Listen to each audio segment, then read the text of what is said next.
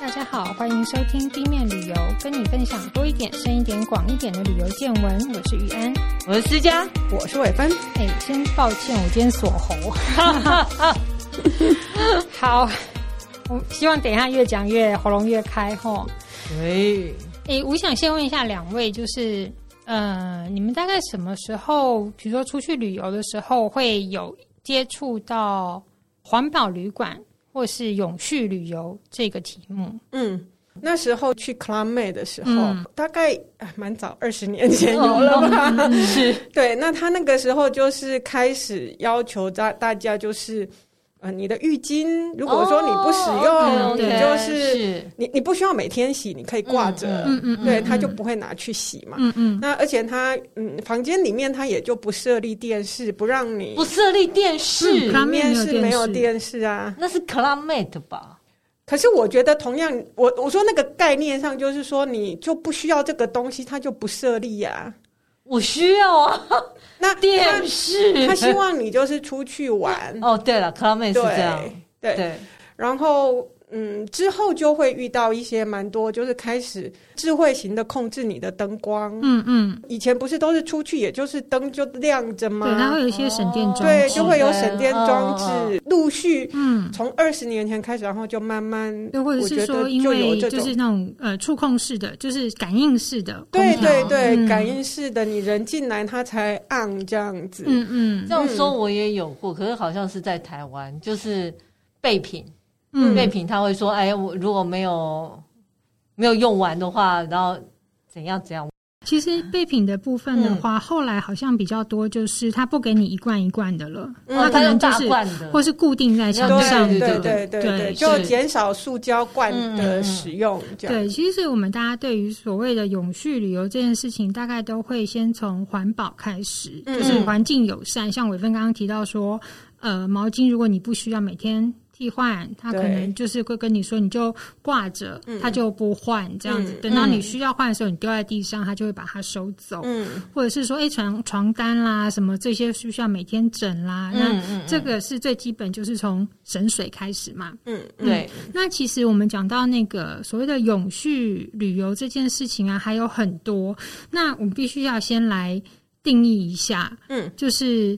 呃，现在广义来讲，就是说，在旅行的时候要设法降低对环境，就是我们刚刚提到这部分，嗯，还有社会文化的冲击，并促进旅游地的经济发展。嗯，那这个定义从什么时候来的呢？我们都觉得好像是这近二十年，对不对？嗯嗯，其实是这个定义是主要是引自一九八七年。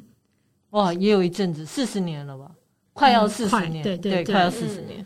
呃，那个世界环境与发展委员会他们在呃一个那个叫做“我们共同的未来”里面发表的布朗特兰报告里面提到，就是他们把永续发展这件事情定义为满足当代的需要，同时又不损及后代子孙满足其本身需要的发展。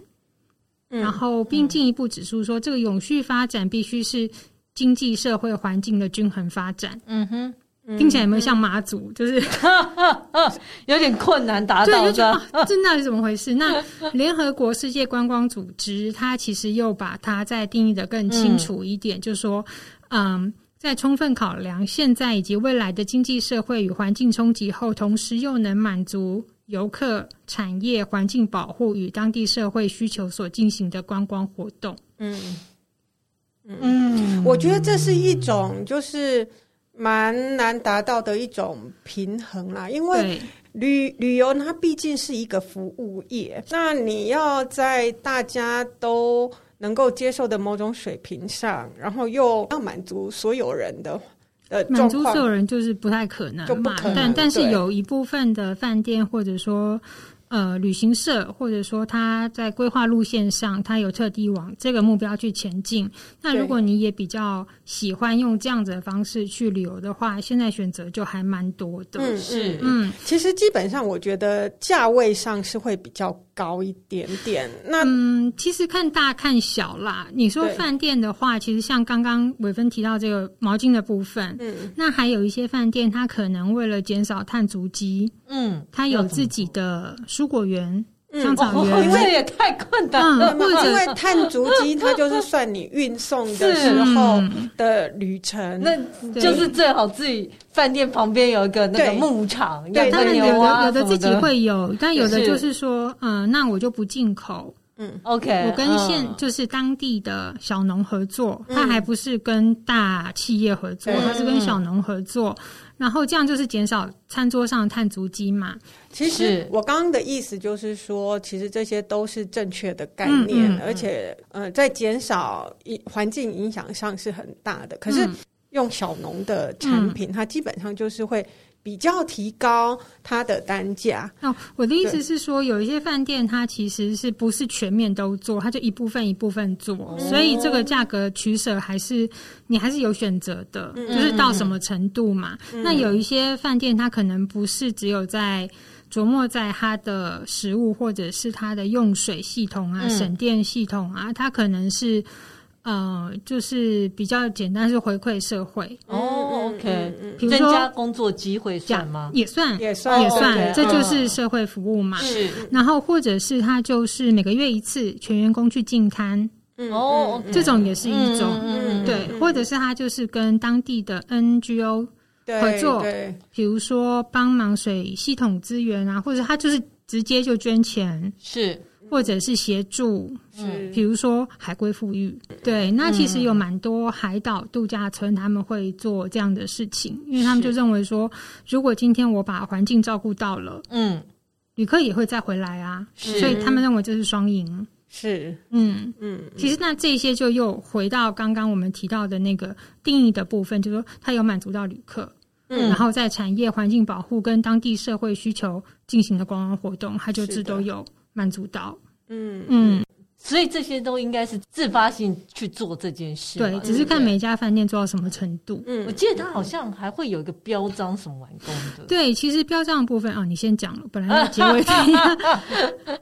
其实标章的部分的话，有一些是自己去申请。嗯嗯，那我们就先讲好了，就是全球永续旅游委员会有这个委员会，有有有，他定定的一个那个永续旅游准则。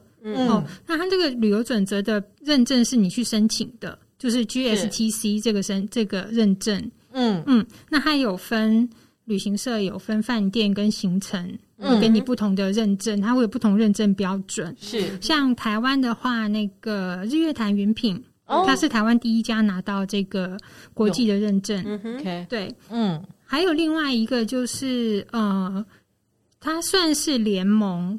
嗯，饭店联盟我们知道会有顶级饭店联盟、对精品饭店联盟嘛？是。那这个叫做 The Long Run，就是直翻叫什么？长跑嘛？长跑永续啊，就永续。对对对。对对对，那它也是，就是这个联盟就是致力推动。这个永续发展、永续旅游的会员组织，所以参加它的这个会员的饭店或者是呃合作的呃伙伴旅行社，他们就是必须要透过一个他们认证表彰，OK，叫做 GER，不是 GRE，是 GER，GER，然后要符合他们的四 C 标准。那四 C 是什么？就是我们刚刚提到的环境保护、社区文化，嗯、然后还有商业行为。OK，所以是都是在这个基准上去做。第一个 C 跟环境保护到底有什么？第一个 C 就是 conservation。哦哦哦，好，嗯，要逼我讲英文，讲不标准。没有，我一直讲到环境这件事。对啊，就是呃，conservation、community、culture 跟 commerce。嗯哦，就是四 C。光是 commerce 跟 conservation 要做一种平衡，其实其实就蛮困难的。不是钻石哦，钻石也有四 C。好好，嗯，那其实，在现在其实蛮多饭店都蛮在意这一这一部分了。嗯嗯，那我们现这这一集，我们来挑一些比较有，我觉得还蛮有特色的饭店推荐给大家。嗯嗯，好，第一家在印尼。离我们很近，对，离我们很近。他在印尼的森贝达克岛，那这岛上也就只有这家度假饭店，一岛一饭店吗？对对对对对。嗯，那这个岛其实很小，它大概只有十七公顷，十七公顷的概念大概就是五万多平。嗯嗯。然后它其它的位置在哪里呢？它距离新加坡的丹纳美拉码头大概两个多小时航程，那比较靠近名丹岛，大家知道吧？嗯嗯嗯，名丹岛的东海岸。OK OK，嗯，那这一这一座岛呢，这个度假村呢，它第一个它的环境的部分，它的饭店所有的建物都是用竹子。嗯，它几乎用全竹子跟当地的那个白毛草字头那个毛是嗯作为主要建材。那为什么选择竹子呢？是因为竹子的碳排放比钢材少，嗯，那它又是容易被塑形，对，然后它栽种的年份又比木材还快，嗯，那湿吸度就是湿那个湿气，嗯的状态又比木材少。我还以为是为了风雅。用竹子感觉很风雅。那再一个就是说，竹子在印尼其实也是很多，很容易取得。对，对他们甚至后来呃，为了促进这个农产，他们有做了一个计划，叫做千竹村的计划，就是，是就是在对于狂种竹竹子栽种的部分，因为它不但可以呃内用做建材，它也可以外销嘛。嗯嗯，我不知道竹子有这么重要哎，以我们。传统上来讲，建筑就蛮常用到竹子了，嗯、它是主结构里面蛮重要的一个东西。是可是可能是说它比较容易腐坏吧，就后来就变成大家慢慢会去淘汰它，要长长的整理啦。其实要看气候啦，是啦，对，看地方跟气候。台湾，可能台北啦，尤其台北不适合，湿度太高，对。那它用竹子的话，第一个它是我们刚刚讲，它就是它算是有机建材嘛，是。然后再来，它好容易利用，它容易被、嗯、被塑形。然后它的颜色其实，因为它用竹子，它也没有特别再去上色，OK，就是也要减低所有对环境有害的化学物质，所以他们在、嗯、呃用漆啊或者是胶啊这种，他们就是尽量减少。嗯嗯，然后。呃，除了这个以外呢，我们刚刚提到竹子容易容易被塑形嘛，是，所以它也在盖的时候，它就是有有测那叫什么？不是看风水哦，是看是看地理位置，嗯、就是风向容易进来的方向，哦、对，就是迎风处这样。而且他把那个 villa，它就是只他只有二十座独立 villa，、嗯、然后这个 villa 它通通做成月牙弯形。向风，所以你那个风进来的时候就很凉爽。对，你基本上是不会需要冷气，因为它就是对着那个风向，它在岛上。那如果风向对的话，因为我们常大家如果有这个经有那个经验，就是你在家里好像站到阳台风很大，可是进到家里就是一点风都没有。对，那它这个是看着那个风向去盖的，所以然后再加上空气流通，其实你在 villa 里面就会很舒服。对啊，因为从海上从水上吹过来的风真的特别凉。嗯，嗯，然后就像我们刚刚提到的嘛，就是它因为是用那个竹子，那竹子有时候其实我们知道用竹席什么，就相对比较凉快，是，对，所以它客房是没有装冷气的哦。嗯，一大挑战啊！然后你也不要以为说哦，竹子月弯形。是不是就盖的小小的？嗯，其实它它的那个 villa 都蛮大，最少都有一百五十平方公尺，嗯，然后两层楼，哇哦，嗯，所以其实你住起来是是蛮舒服的。而且我印象中用竹子盖成那个，就是它的那个结构还蛮美的，很美，对，就是有个弧度，嗯、而且它因为它又做成月半弯形嘛，对。然后它又盖得非常紧密，嗯，然后它的那个这座度假村的。餐厅就是整座像回旋楼梯一样，就都是竹子盖上去，所以其实看起来是很美的。嗯嗯。然后为了就是因为岛屿，它你在岛屿上，我们刚刚有提到，就是说它要特别在意环境保护，不只是呃地上的动植物，还有海洋。哦，对，还有海洋的保护。那在这座岛屿，它其实有统计下来有一百一十二种海洋生物，五十种鸟类。嗯。所以它的这些呃，除了在建材上有机跟减少对环境的损害之外，我们刚刚有讲到说它有不装冷气嘛，是，所以你电器就减少了，嗯，你会需要嗯、呃、发电机啊什么这种东西就会就会跟着减少，嗯，然后它也设置了水循环再利用，嗯哼，嗯。然后还请来那个专职人人员和顾问协助岛上的那个生态调查，嗯，然后看要用什么样的方式来保护这些动植物。OK，那所以他们有设一些活动，游客可以跟这些动植物的一些，对，他们会有导览带你去看，嗯、去登山健行，对，或者甚至是单车这样子。嗯、然后你也可以透过他的导览了解饭店对这个环境保护的计划。嗯嗯嗯。那他们在这个岛上也有设立，就是我们刚刚提到说，对于社区回馈的部分，哦、对他们有设立岛屿基金会。嗯哼，然后就是跟。包括他自己的岛上跟名单岛还有邻近岛屿的社区合作，嗯，那一开始他其实只是建立一个图书馆，嗯嗯，就是方便当地孩子学习，因为毕竟岛跟岛之间他要就学会比较困难，嗯，对。那后来就扩展到周边更多的学校，然后还增设了学习中心，嗯嗯，我觉得他好像替代了政府应该做的事情，可是你想哦，就社福。单位应该要做很多事，确实就是在这些所谓的公家单位触及不到的地方，嗯、你饭店愿意做这件事，政府非常乐意。是是，一定是。对，那他对你就是你们之间的关系也会很好。嗯，对，这是一个。那我们刚刚提到说，食物的部分，它也是一样，都是用在地新鲜的物产。是，嗯，然后他们自己就是真的有种香草蔬菜，嗯，还有放山鸡哦，就就是农牧自己一起做，农家乐了。对对，然后就业的部分也都是，就是名单岛或者是他们这座岛上的居民来当做员工这样子，就是比较基本的共荣共生啦。嗯嗯嗯。好，这个度假村呢、啊，它的、嗯、呃，如果说是以单卧的 villa 来说，单卧室的 villa 来说，是一个晚上四百七十五新加坡币。是，那、嗯、算起来，算起来一个呃一元新加坡币等于二十二块台币，差不多。嗯。嗯，所以还好吼。不到一万，不到一万，而且是两个人，又含三餐，又含三餐，我觉得很值得去试试看哎。嗯。嗯，而且还可以去抓鸡，一岛一饭店呢，抓鸡，因为它不是有农场跟牧场吗？就农家乐一下，自己抓自己吃这样子吗？其实这样好像不太好。你只要不要帮他取名字，你也不会太伤心。对对，我可以抓来给别人吃。好。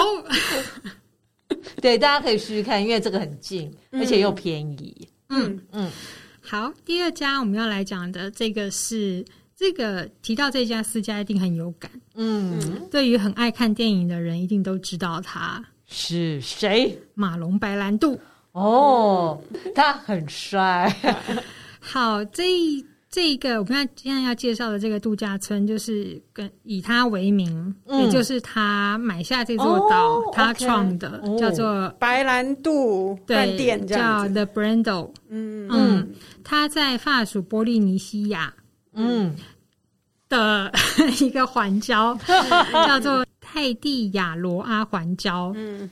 那它的这个环礁的距离那个大溪地，如果用呃水上飞机飞的话，大概是二十分钟航程，嗯、其实也不算太远啦。那他因为去的人应该都坐得起水上飞机，他只能这样去吧？对，应该很贵，我觉得。这座岛啊，它其实过去是法属波利尼西亚群岛里面少数。没有被欧洲航航海探险家干扰的区域。哦、大航海时代的时候，嗯、大家就是到处去拓嘛。嗯、对啊，对啊。那这座岛是比较少被干扰到嗯的地方。嗯嗯嗯、那我在想，它比较少被干扰到，也是因为它以前曾经是当地酋长建立圣所跟进行仪式的地点。哦所以他们可能有一点 防备，就是就可能应该会有些顾忌，或者说哦，当地跟他说那边不能上去，嗯、或或之类的。嗯，好，所以也是因为这样，所以这座岛它就可以保留它的原始生态。嗯，那它的那个环礁周边的礁石跟外部的细湖都有非常壮观的珊瑚床。嗯，哇，嗯，那现在统计下来，总共是有一百六十七种鱼类跟其他海洋生物。所以你可以想象，潜水，没错，没错。嗯、所以也是因为这样，所以当时，当时是什么时候呢？就是就是买马龙白兰度还年轻的时候，一九六二年。哦，还真的蛮久的。就是他在拍摄《叛舰喋血记》的时候，嗯嗯、是第一次造访。哦、那他一上去那个岛，他就非常喜欢，嗯、然后也对波利尼西亚的生活文化非常着迷，这样子。嗯、那所以他后来就决定要一定要把这座岛买下来。没错，就只有身价上亿的好莱坞巨星。可以有的愿望啊！你想他拍过《教父》哎，《教父》多赚，就是你到这个地方说不要买下。他是一九六七年就买入这座小岛，然后到了一九七三年，他正式更名为白兰度岛。嗯，那其实当初他只是规划是私人住宅，那他也因为很喜欢岛上的自然生态，所以一直很希望能够。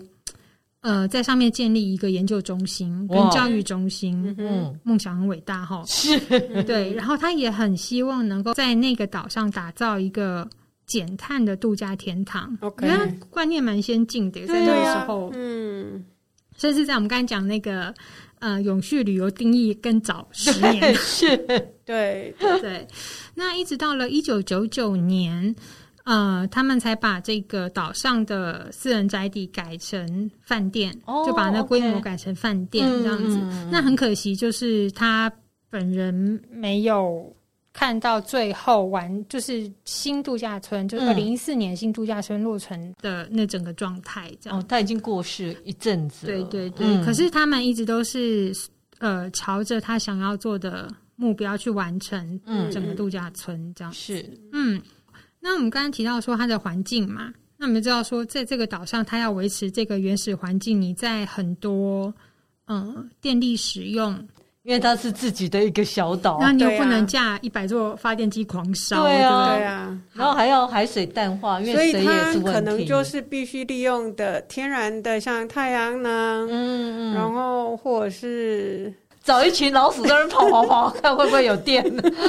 好，其实太阳能板是最好的、最容易想到的方法嘛。对，所以它其实，在岛上，它设置了三千七百个太阳能板。哇，好多.你看很多，嗯、对不对？其实这么多，它也只能提供大概五成的电力。嗯嗯，嗯。那其他的还用什么来帮助呢？风力。有没有？呃、没有，它是风力可能成本太高。我觉得是那个时候还没有，现在可能。但也要看它岛上的风力是不是足够到可以供应这样子嘛。嗯、所以它其实还有一部分是用呃它的那个还是靠人吧。你知道那个航海王里面下面就是一堆人的天龙国都是靠人的。它还用椰子，椰子，嗯，生物燃料。哦，分担部分的那个发燃料，就是有点火力发电这一块吧，应该也是椰子来提炼成油脂。对对哦，对对，来分担部分发电。嗯，好，那你会想要说海岛很热，那怎么样？冷气天体营不是啊，因为全身脱光光最凉。哎，其实不是哦。好，他们设计了一个系统，叫做海水空调。嗯，那神奇的一句。你以为是拿海水来发电，对不对？嗯，不是。他他其实做的事情是什么呢？他其实是他用一条很长的管线，大概深。入海底大概九百公尺，嗯，然后这个管子大概长两千公尺，啊，它是透过深海的冷水，通过它的热交换器，嗯，将水冷却以后，把冷却的水送回饭店。哦，我理解。所以它的做法就倒过来了，像国外的那个加热系统，像地板的加热系统，嗯，他们都是用热水。对。哦，对，那等于他们这边就使用就是冷水，对，它是利用深海的温度来冷却交流回路，然后把海水无影响的再放回海洋，所以基本上它对环境的冲击是非常非常非常低。OK，可是要很很深的海，对啊，所以他说是两千公尺，呃，不是九百哦，九百公尺。哦，也很也很两千公尺，我不知道工人要怎么上去，两千公尺压力这么大，可能会看到海怪吧。你直接就心寒了。尼斯湖水水怪搞不好就在那里。是。好，所以这是在它的那个发电的部分嘛。嗯。好，那呃，它就是尽量能够利用这些再生能源，然后达到零碳排那个状态。嗯，所以它其实也因为这样子，整个系统它获得美国绿色建筑评价 LEED 嗯。的白金认证，不容易耶，嗯，不容易。那除此之外，我们刚刚讲到说还有一个回馈社区的部分嘛，嗯，那刚刚我们有提到说，呃，马龙白兰度他一直很想在那边建立一个什么研究中心，对，是，嗯，跟教育环境嘛，嗯、所以他们后来就成立了一个叫做 Eco Station 的生态研究站，嗯嗯，然后交由不是他们自己来营运哦，是交由当地非营利组织去管理，然后他是真的提供科学家可以在那边进行相关研究。哦嗯。嗯，那他的这个整套的这个系统，连那个谁，嗯、呃，美国前总统奥巴马，嗯，都有去参观过。哦、那我想他可能不是刻意去参观，他是去度假吧？顺、嗯、便顺便参观一下。好，那我们知道刚刚有提到说那个呃，马龙白兰度他对于那个文化。当地的波利尼西亚文化，他也非常着迷嘛，嗯、所以在这个度假村里面，他们也有提供波利尼西亚文化体验。嗯、那这个体验不是让你去做做劳作就拜拜这样，嗯，他们真的是有聘一组团队在规划，所以你可以去学一段波利尼西亚舞蹈，嗯，可以去学他们的传统编织，嗯、甚至音乐，就等等这样子的文化体验。嗯、那活动的部分的话，一一样嘛，就是为了要减碳，所以他们提供的就是你可以单车绕道，嗯，可以带你去践行，然后你可以用立桨的独木舟在附近的环礁西湖活动，嗯，然后还包括赏鸟，嗯，我们刚刚提到说岛上很多鸟类嘛，是，嗯，然后包括浮潜等等，就是尽量都是减碳的观光活动，嗯，还蛮有趣的。对，岛上我们刚刚讲说，他要从大溪地飞过去，是，那他就是有私人航班包机嘛？哇，好，所以我们刚才讲说，他的全包，对，他是全包，他的全包还包了私人飞机，对，嗯。嗯，然后不只是这样，就是你想，它是一个五星级的度假村，是，而且这五星级是。连富比士都给他五星，哇，嗯哼，那么不容易给五星哎、欸，嗯。嗯，然后它也是连续很多年受得到那个康泰纳市全球读者票选最佳度假饭店，嗯，所以它其实在服务上的细致度也是都非常达到标准，呃、所谓的、哦、呃顶级旅客，对对对，嗯、他的房务经理就曾经在巴黎的历史饭店服务，哦哦，那真的是很有。他连训练的很好，他连那个房间有时候海岛饭店有时候怕下雨，不是都会附雨伞给或阳伞给你吗？哦、对，对他连那个伞折的整不整齐都会挑剔。哇、嗯，我不是魔鬼就藏在细节里。然后餐厅的部分也一样哦，也是一样很讲究。他们的行政主厨曾经在巴黎呃一家有拿过米其林二星餐厅工作。嗯嗯，然后你如果是吃素的人，他可以替你克制化烹饪那个烹调素食料理给你。嗯，这个很奢华，我觉得。那一样，他们自己饭店也有一个农场，所以有一些食材也会从农场这边呃直接拿过来用。对对，我会推荐大家可以去看一个节目，是在那个 Netflix 上面，叫做《绝佳饭店登堂入室》。嗯嗯，他有一集就专门介绍这家度假村，因为我们应该都没有钱租，我们只能用看的。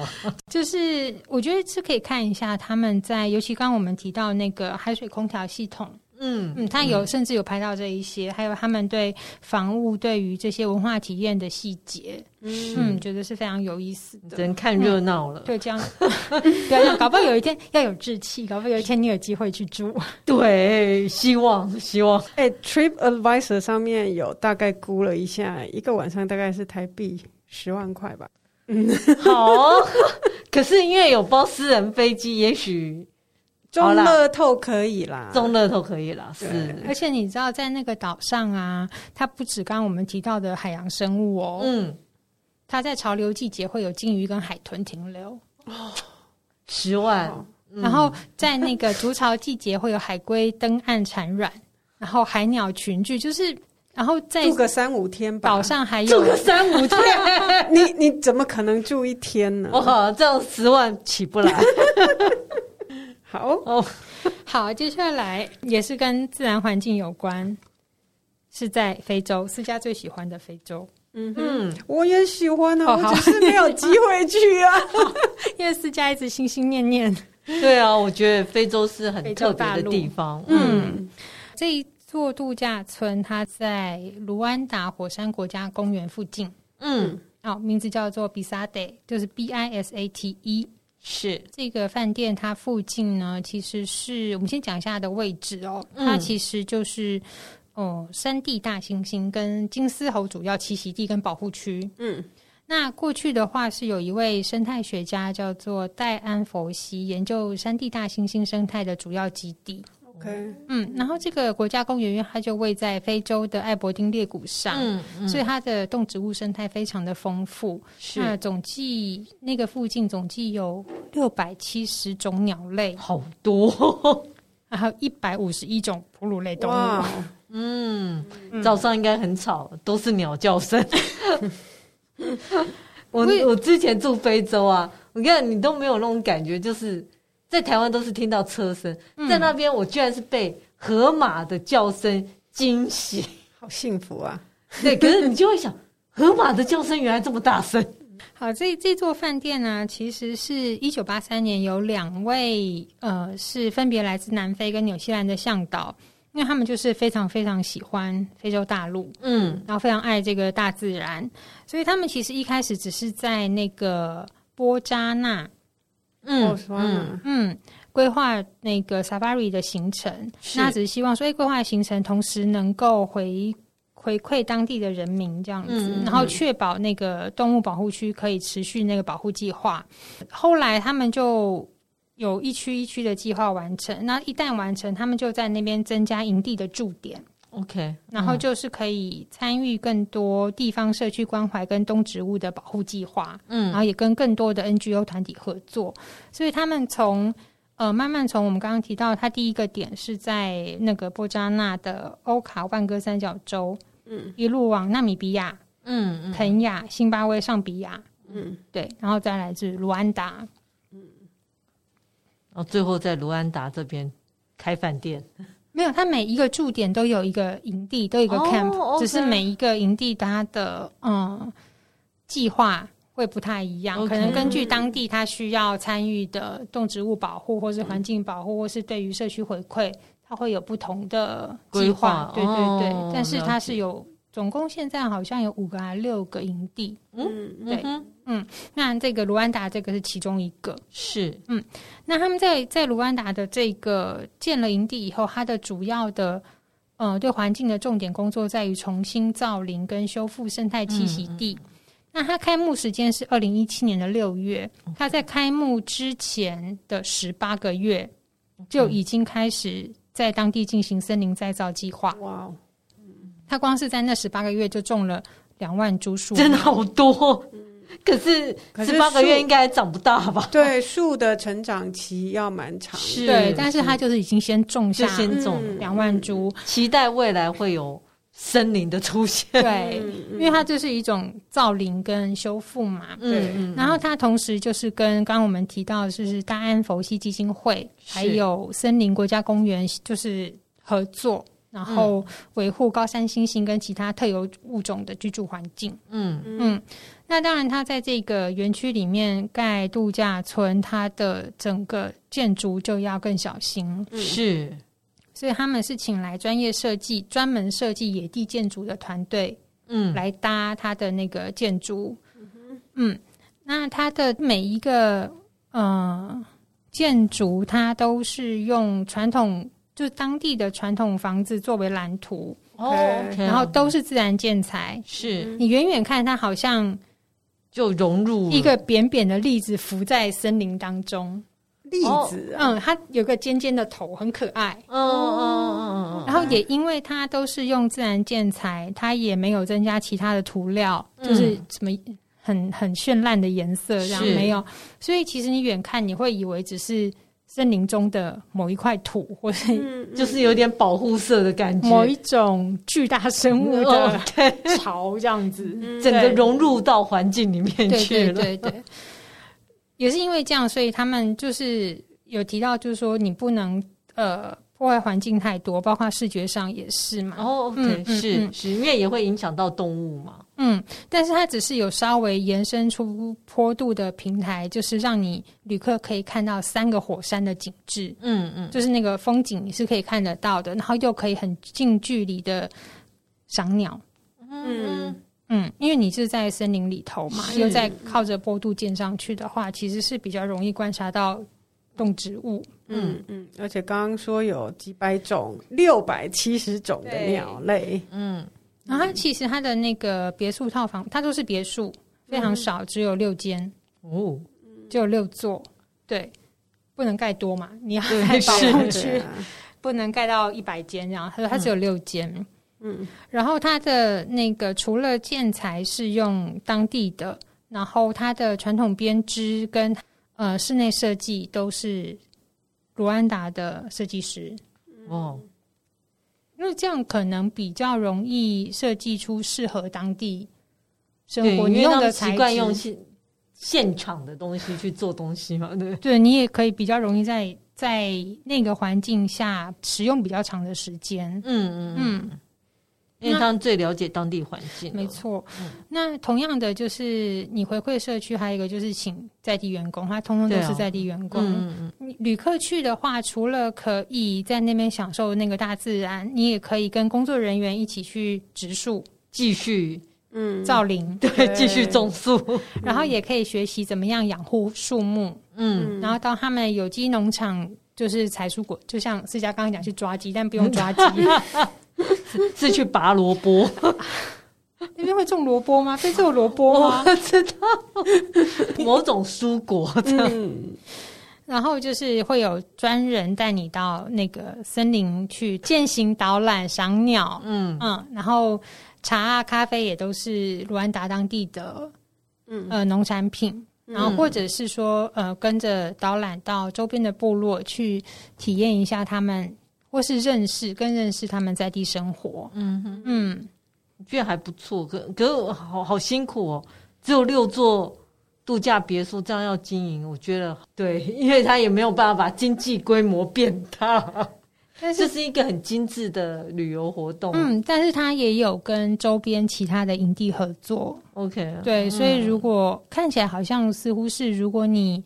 停留时间比较长一点，也许可以跟其他，就是去住到其他的营地住宿。哦，因为你说他有这样，沿路都有盖有营地。对对对对对。嗯，我刚刚稍微查了一下他的那个住宿的费用。嗯，呃，其实他的费用算法是用你住一天再加上那个 Safari 的费用。哦，那他的 Safari 就 depends 你去的是刚刚玉安提到。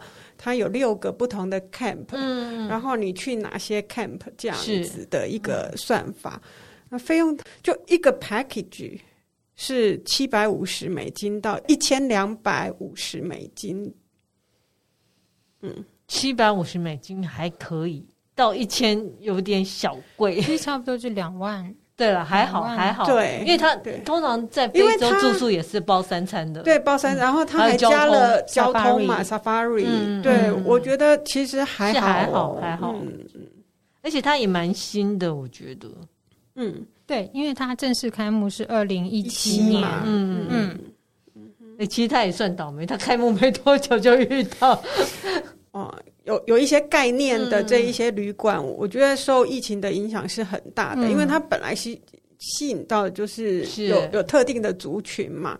那可是我刚看到它还是经营的很好，我知道为什么，对因为去那边就直接隔离。才六间，要跟外界都没有关系，我们就在那边直接隔离，嗯，也还蛮方便的。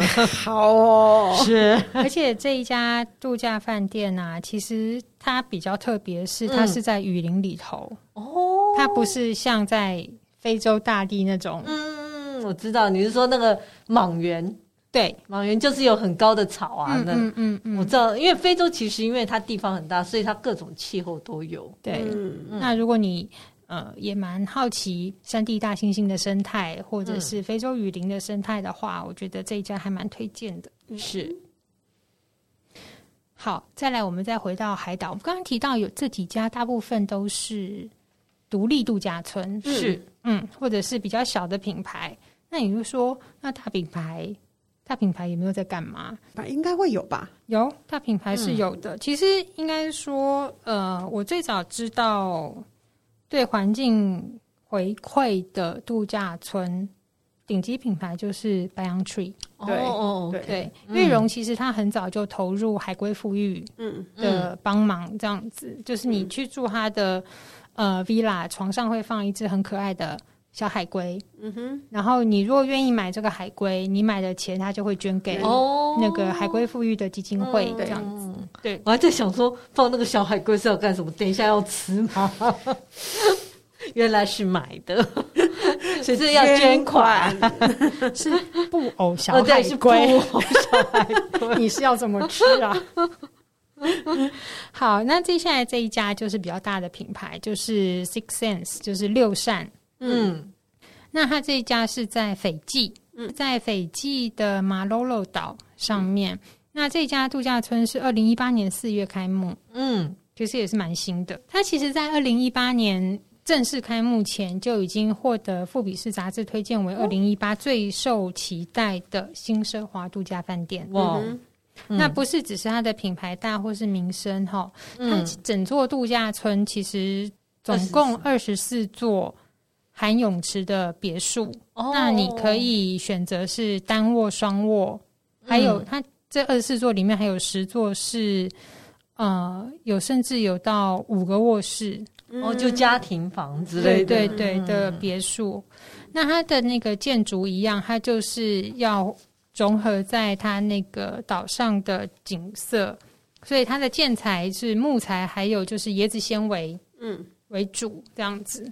然后它也没有再多加其他的，嗯、呃，什么闪亮亮的建材，或者 是荧光绿啊、黄啊、红啊那种漆，没有没有，全部都是跟自然。环境可以相融的，嗯，那这这些建材它不是只有帮所谓的海岛风格加分，它也可以真的达到散热的功效。对，椰子好像真的可能是缝隙多吧，所以觉得很凉。我觉得通常你如果是以地方的传统屋，就是房子特产的建材跟它的形制来说，嗯、基本上都是非常适合。在当地生活的，嗯，嗯，好。然后它的同样的，它的那个饮食的部分呢、啊，它也都是地方产品或者是有机种植的蔬果。他们自己度假村也有它的香草园跟农场，嗯，它甚至连调酒用的那个通宁水跟姜汁啤酒，通通都自己做。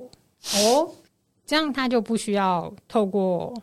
岛外运送哦，就减少碳足迹。对，它就是全部自制这样子。嗯、然后它的电力使用啊，是强调百分之百使用太阳能发电哦。对，哦、然后它的空调设定呢，全部都只能在二十五度。二十五度够了，其实够了啦。在海岛的话，其实是够了。嗯，然后它的那个怎么省电呢？就是我们刚刚提到的感应关闭，只要你房门一打开，嗯、它的空调就会关闭。是，那它所有的电那个照明啊，通通都是改装成 LED 灯，嗯，所以你在那个电力使用上就会减少。好，在环境的部分，还有就是水循环系统啦，设立回收站执行垃圾分类，这、就是很基本的嘛。嗯，还有就是把他们的那个厨余堆肥用在自己的农场香草园这样子。哦，那除此之外呢，其实我觉得。蛮有意思的是说，在环境保护上，我们知道除了土地跟水以外，还有动植物嘛。嗯，那在那座岛上呢，有一个很特别的物种，叫做斐济短冠鬣蜥。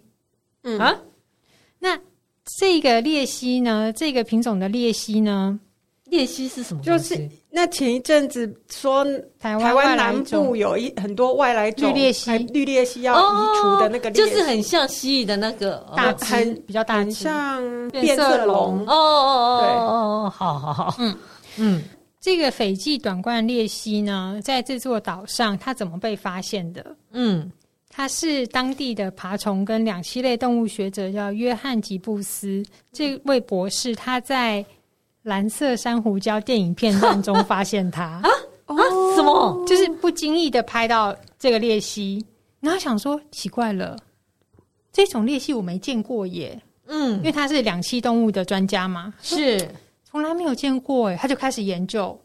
哇哇，所以原来是珊瑚礁就是在这里拍的。对，哦，OK。还有这种 奇特的发现，他不看看布鲁克雪德斯，他在看鬣蜥，然后知道他是两者，对，两栖动物学者。好，而且他们会对于没有看过的东西特别好奇嘛。他尤其是他的专长，对对对对，那重点放错位置，他就开始研究它，然后还帮他命名。嗯，那现在这个鬣蜥因为数量非常少，其实它也是濒临危险，就是。濒危物种的一种这样子，那全世界剩下不到五千只。嗯嗯，那这座度假村它二零一八年开业的时候，在那个度假村附近只发现十七只鬣蜥。嗯，好少。他们想说，哇，那这个是稀客，要好好保护它，嗯、所以就确保他们在那个度假村里面能够呃好舒服的在它的栖息地生活。嗯。那他们就非常小心的保护它，到现在，呃，在他们的那个 villa 跟他们 SPA 中心中间的，他所谓的这个鬣蜥的栖息地呢，保、嗯、他们就把它划为鬣蜥保护区，就是一些贵客的特殊社区。现在有三十九只哦。不错，哦、一倍。嗯，对那二零一八年到现在四年，其实算是不错的成绩，就真的很小心的在保护他们。嗯，你光要生也 也要给他一点时间。好，那再来就是回馈社区的部分，嗯、他们有跟 NGO 团体合作，那就是辅导当地妇女，就是学习传统手工。是他们的手工成品呢，除了来装饰度假村的房间跟他的那个室内装潢之外，他们还会帮忙代售。就是饭店不是都会有自己的纪念品店吗？嗯嗯嗯嗯、那他就在他纪念品店里面，那这些代售的收益，他就是全部回馈地方社区。嗯嗯。嗯好，那活动的部分其实也是一样，这些度假村都是尽量减少机动式的水上活动，嗯嗯，所以只有潜水啦、独木舟啊，或是到山丘践行啊，然后体验部落文化啊这样子。嗯、那你也可以学斐济菜，它有那个烹饪体验，我觉得这样还蛮好，所以地方都会很欢迎这种饭店的入住。对，因为对当地的经济活动啊，也有保育当地的一些生态，也是创造就业机会嘛，减少他们的冲突啦。嗯、其实我觉得，因为大型的这些度假村，它基本上还是会影响到当地人的生活。对，对。嗯，好，再来这一家呃度假村是在墨西哥，嗯。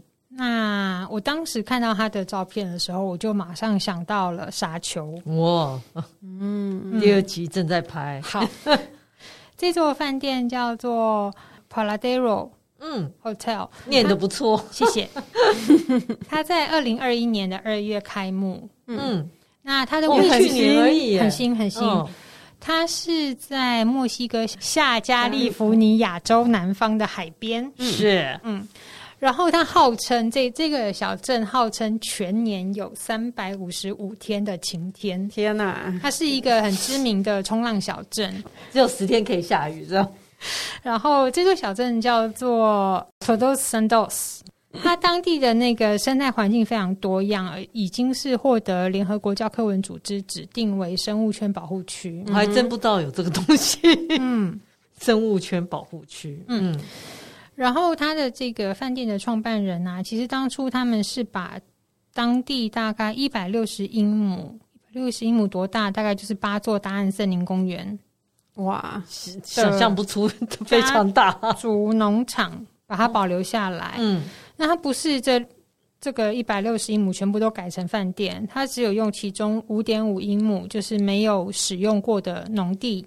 就是因为很多年没有使用农地，把它改建成饭店。嗯哼，哇，只有一点点哎，对，只用了一点点。对，它主要还是希望维护附近社区的状态。哦，对，农场状态跟自然环境这样子。嗯嗯，那它主要这个饭店，它不是单纯让你去，仅仅是度假而已。它希望你去可以能够有更多的在地体验。嗯，所以它。当地的不管是文化导览或是生态导览，全部都是当地人。OK，嗯，嗯，服务人员也是都是当地人。那他的那个饭店的话，其实我们刚刚我刚刚为什么会说它看起来很像沙丘？沙丘，嗯，因为它就是用所谓的粗犷主义的建筑风格，它颜色就是你想象沙丘，你如果有看过沙丘电影，嗯，就是那个房间的样子哦，土的颜色对，土的颜色。嗯，然后除了我看，好像除了床单是白的，有一些垫子是麻，就是那种。没有漂白过的那个粗胚布的颜色，是 OK，其他几乎都是土黄色。对，因为就是沙嘛。嗯嗯哼。